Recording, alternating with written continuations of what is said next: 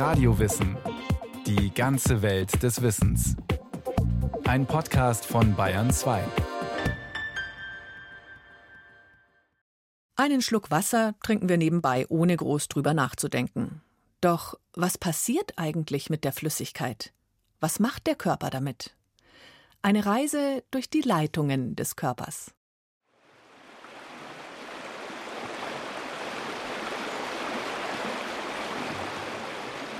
Der hauptprozentuale Anteil in unserem Körper ist ja Wasser. Und daher ist es ganz essentiell, dass wir das auch immer auffrischen. Und man sagt, dass man eigentlich so am Tag zwischen anderthalb und zwei Litern Flüssigkeit zuführen sollte. Professor Mario Schiffer, Facharzt für Nephrologie. Wir brauchen dieses Wasser für im Prinzip alle Stoffwechselprozesse. Wasser ist die Grundlage des Lebens und auch des Funktionierens unseres Körpers. Professor Bernd Wullig, Facharzt für Urologie. Also Flüssigkeitsverlust macht sich sehr schnell bemerkbar. Es gibt so die Zahl, dass wir sagen, bis zu 0,2 Prozent des Körpergewichts, wenn ich verliere, das ist ein schneller Verlust, ein Wassermangel. Und selbst da gibt es schon die ersten Zeichen am Körper, wo man sagt, dem Körper fehlt irgendwas. Urban Hetterich, Ernährungsberater. Schon Föten und Embryos schlucken das Fruchtwasser, in dem sie schwimmen. Wir trinken an der Mutterbrust und später aus Bechern, Gläsern und Flaschen. Und jeden Tag scheiden wir auch Wasser aus. Über den Urin, über Schweiß. Sogar unsere Atemluft enthält Wasser. Jeder einzelne Schluck unternimmt eine Reise durch unseren gesamten Körper. Trinken ist ein körperliches Grundbedürfnis. Wasser unser wichtigstes Lebensmittel. Doch was passiert im Körper, wenn wir trinken? Und was, wenn nicht? Sicher ist, ohne Flüssigkeit verdursten wir innerhalb weniger Tage. Und schon ein leichtes Flüssigkeitsdefizit kann sich bemerkbar machen, sagt Ernährungstherapeut Urban Hetterich. Man würde es vielleicht merken, dass man nicht so gut konzentrationsfähig ist. Leistungsfähigkeit lässt etwas nach. Hängt einfach damit, dass dem Gewebe Flüssigkeit entzogen wird. Das Blut dickt sozusagen ein. Sauerstoff kann nicht mehr so gut transportiert werden. Es geht alles etwas langsamer. Und gerade, wie gesagt, Konzentrationsfähigkeit, das ist eigentlich so der erste Hinweis, dass es da unter Umständen ein Defizit in der Wasserversorgung geben kann. Wenn der leitende Diätassistent am Uniklinikum Erlangen Tipps in Sachen Ernährung gibt, geht es oft auch um ausreichendes Trinken. Gerade Senioren, die unter Umständen zu wenig trinken, gerade im Sommer, wenn die ein bisschen verwirrt sind, da sollte man wirklich mal überprüfen, haben die unter Umständen am Tag schon genug getrunken oder haben die es einfach wieder vergessen. Wasser ist nicht nur in unserem Blut. Ein Großteil des menschlichen Körpers, ja jeder einzelnen Zelle besteht aus Wasser. Es ist unser Lebenselixier, ohne das im Körper gar nichts funktioniert. Letztendlich fängt es schon an im Mund mit an. Es gibt Patienten oder Betroffene, die können nicht so viel Speichel produzieren. Die müssen unter Umständen viel trinken, um überhaupt schlucken zu können. Ja, kennt jeder einen trockenen Zwieback ohne genügend Speichel. Wenn man einen trockenen Mund hat, kann ich so gut wie nicht schlucken. Also schon in der Schluckfunktion ist Wasser, Speichel ganz, ganz wichtig. Auch der Speichel besteht zum großen Teil aus Wasser. Ganze acht Liter Verdauungssekrete produziert der Körper jeden Tag.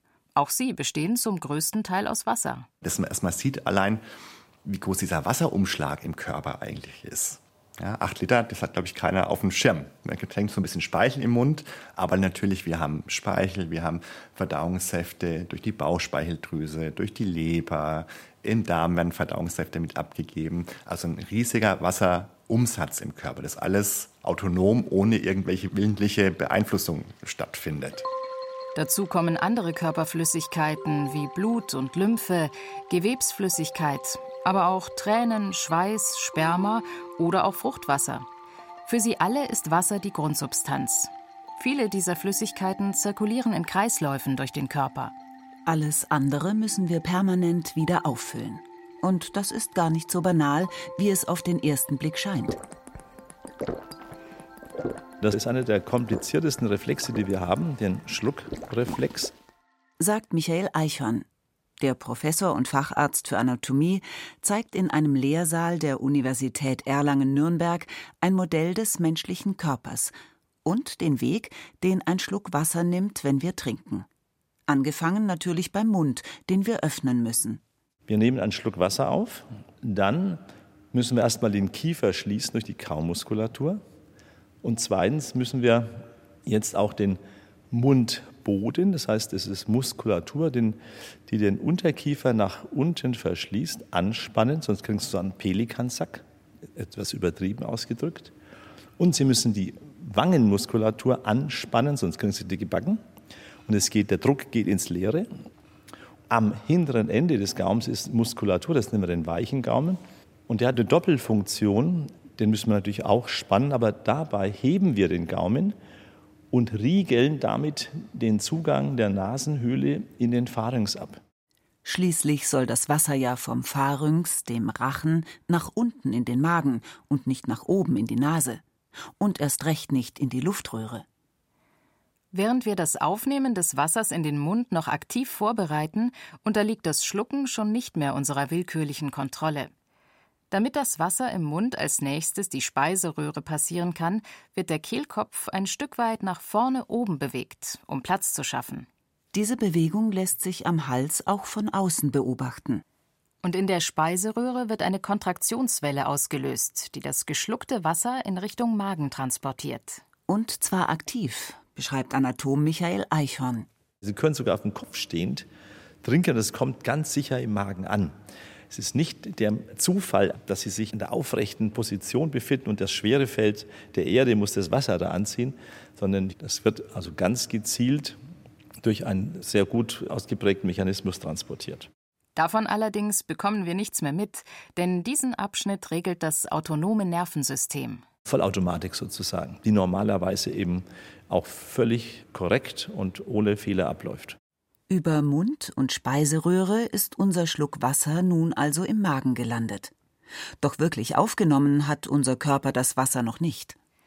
Das passiert erst im Dünndarm, wohin das Speicherorgan Magen seinen Inhalt aber nur vorportioniert abgibt. Der Dünndarm hat einen Durchmesser von 1,5 bis 2 Zentimeter. Wenn wir da jetzt mit einer großen Volumenmenge ankämen, würde das den Dünndarm völlig überlasten und auch die Funktion völlig außer Kraft setzen. Man würde ihn quasi ausspülen. Wir hätten vielleicht sofort danach, sehr kurz danach, einen mächtigen Durchfall zu erwarten. Deswegen ist es ein wichtiger Bereich, dass der Magen die Flüssigkeit zunächst mal zwischenlagert und dann nur in kleinen Mengen, die der Dünndarm verkraften kann, weitergibt.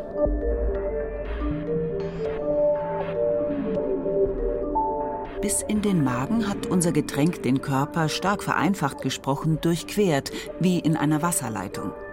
Es hat die Mundhöhle geflutet und ist durch die Speiseröhre geflossen bis ins große Wasserreservoir Magen. Nach außen, sprich in den restlichen Körper, ist nichts gelangt. Das Leitungssystem war dicht. Das ändert sich nun im Darm. Die Schleimhäute dort haben spezielle Aufnahmemechanismen für Wasser, können die Flüssigkeit durch feinste Kanäle auf die Außenseite der Darmwand bringen, in den sogenannten Extrazellularraum, eine Art Raum zwischen den Zellen. Jetzt beginnt die eigentliche Wasseraufnahme und der Austausch, der Wasser zu unserem Lebenselixier macht. Unser Körper lebt ja auch davon, dass Austausch stattfindet. Beschreibt Anatom Michael Eichhorn. Wir nehmen Sauerstoff auf, wir nehmen Nahrung auf und die muss an bestimmte Stellen. Und wie gelangt sie dorthin?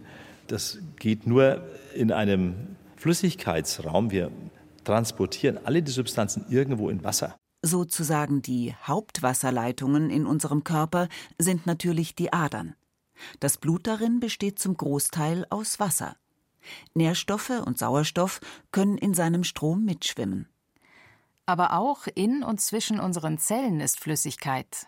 Wenn die Glucose zum Beispiel an die Leberzelle oder an die Muskelzelle heran will, dann muss sie das Blutgefäß verlassen und dann muss sie durch den Extrazellulärraum, durch Diffusion an die Muskelzelle herangeraten. Und das kann nur erfolgen, weil in diesem Bindegewebe, das zwischen den Zellen liegt, ausreichend Wasser vorhanden ist und ausreichend Flüssigkeitstransport stattfindet. Und in der Flüssigkeit können wir eben Moleküle mitschwimmen lassen.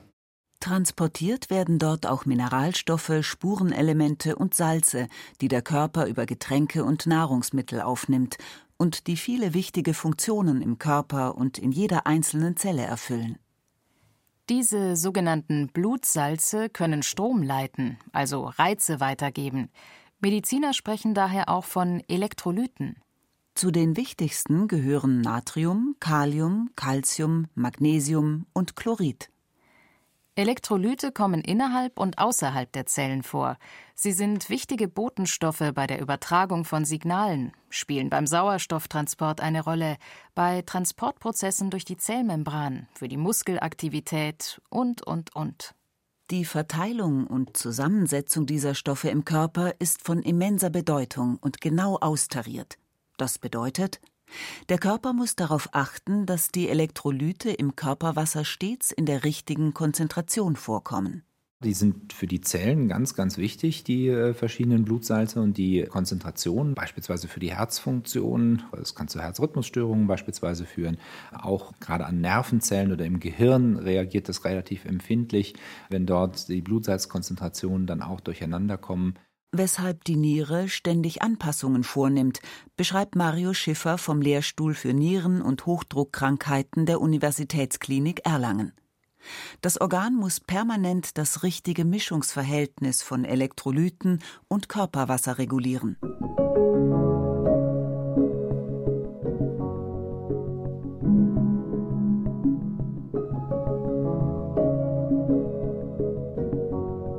Ihre Niere erkennt, dass zu wenig Flüssigkeit im Körper ist und schickt dann Signale aus, die sagen, äh, jetzt soll Durst erzeugt werden und äh, das führt dann dazu, dass wir dann zur Flasche oder äh, zur Tasse oder zum Wasserhahn greifen.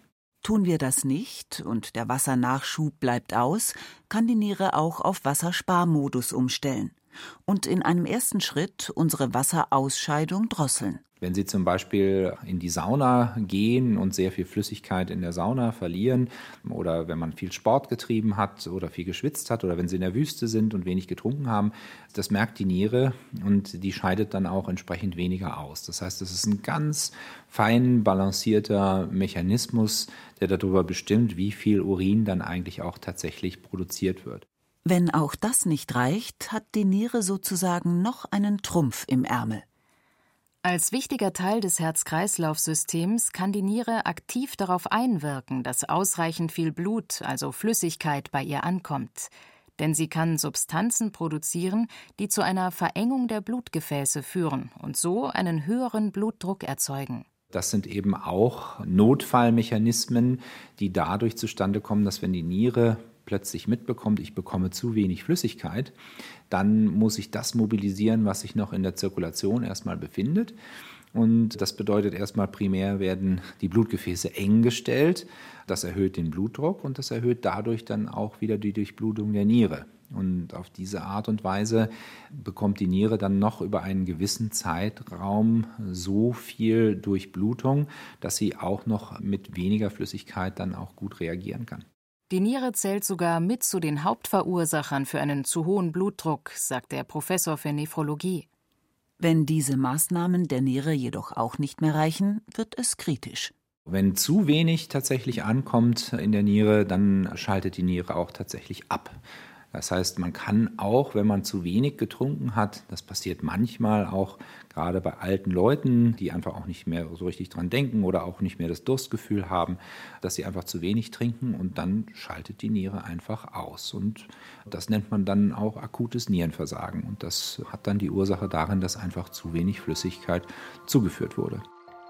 Eineinhalb bis zwei Liter sollten wir deshalb täglich trinken, empfiehlt Professor Mario Schiffer.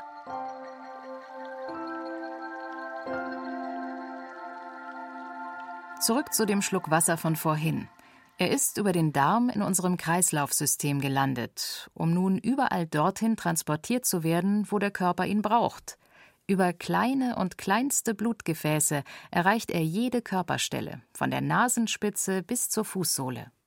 Und in all diesen kleinen, winzigen Gefäßen, da sitzen in unmittelbarer Nachbarschaft dann auch entsprechende Zellen. Und die ziehen sich dann eben auch genau das raus, was sie dann eben brauchen. Wenn sie jetzt zum Beispiel Blutgefäße haben, die durch ihre Tränendrüsen hindurchziehen, dann ziehen sich äh, die benachbarten Zellen dort, die für die Tränenflüssigkeit zuständig sind, dann auch entsprechend die Flüssigkeit ab, die sie brauchen. Gleichzeitig nimmt das Blut quasi im Vorbeiziehen auch die Abfallprodukte mit, die die Zelle produziert. Der Schluck Wasser oder eben die Tropfen, die gerade in unseren Adern fließen, transportieren diesen Müll zur Niere, der Kläranlage unseres Körpers. Die Nieren sind tatsächlich Weltmeister der Filtration. Wir haben ja etwa sieben Liter Blut in unserem Körper, aber die Nieren filtern das Blut jeden Tag um ein Mehrfaches und produzieren ungefähr 180 Liter Primärurin.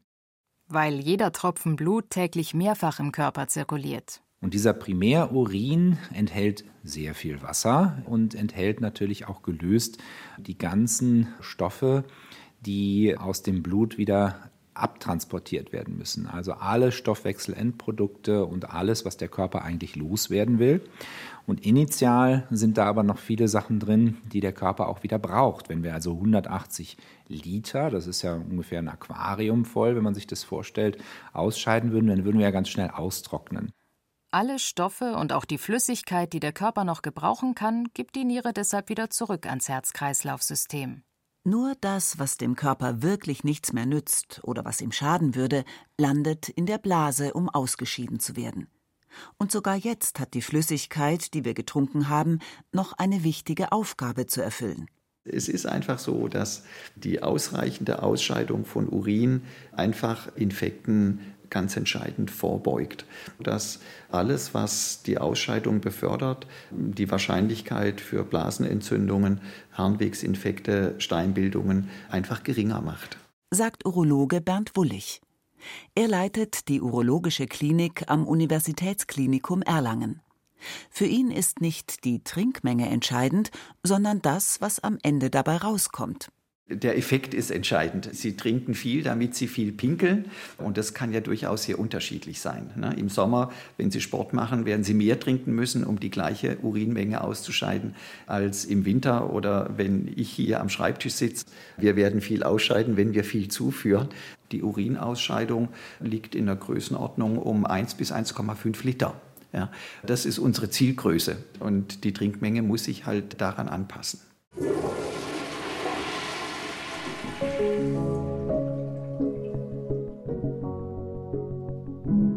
Egal ob nun am Trink- oder am Urinvolumen gemessen, vielen fällt es schwer, auf ihre tägliche Wasserration zu kommen.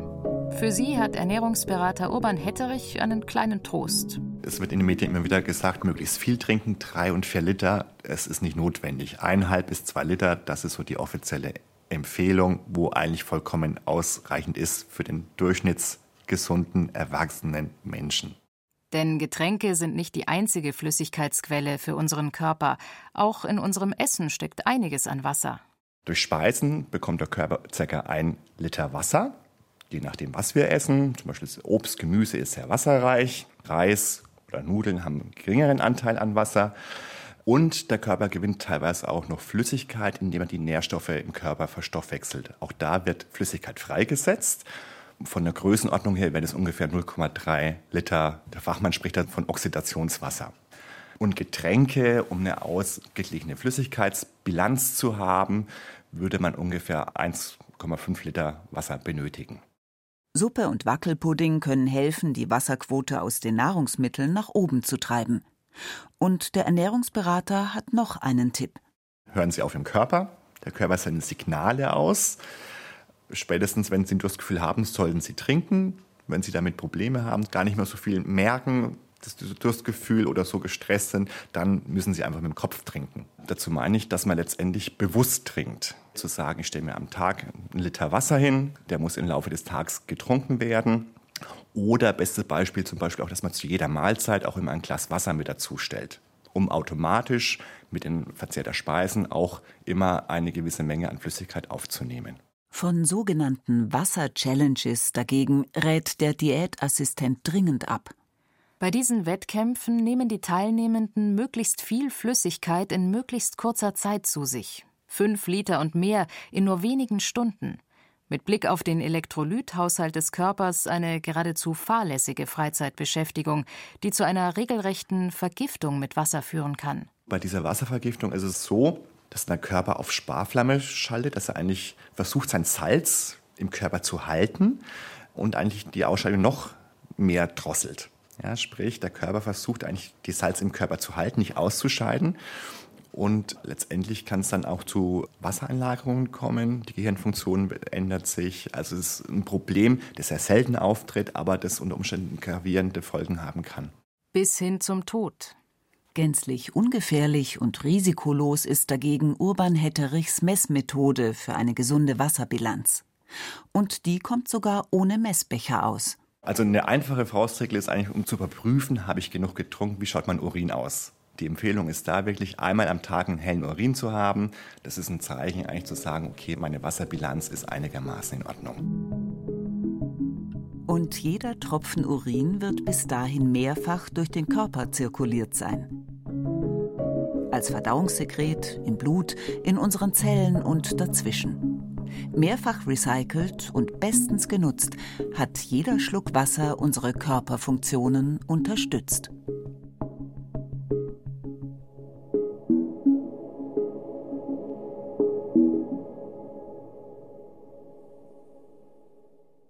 Das war Radio Wissen, ein Podcast von Bayern 2. Autorin dieser Folge über das Trinken Inga Pflug. Es sprachen Jennifer Güsell und Rahel Comtes. Technik Michael Krugmann. Regie führte Axel Wostri. Redaktion Matthias Eggert. Wenn Sie keine Folge mehr verpassen wollen, abonnieren Sie Radio Wissen unter bayern2.de slash podcast.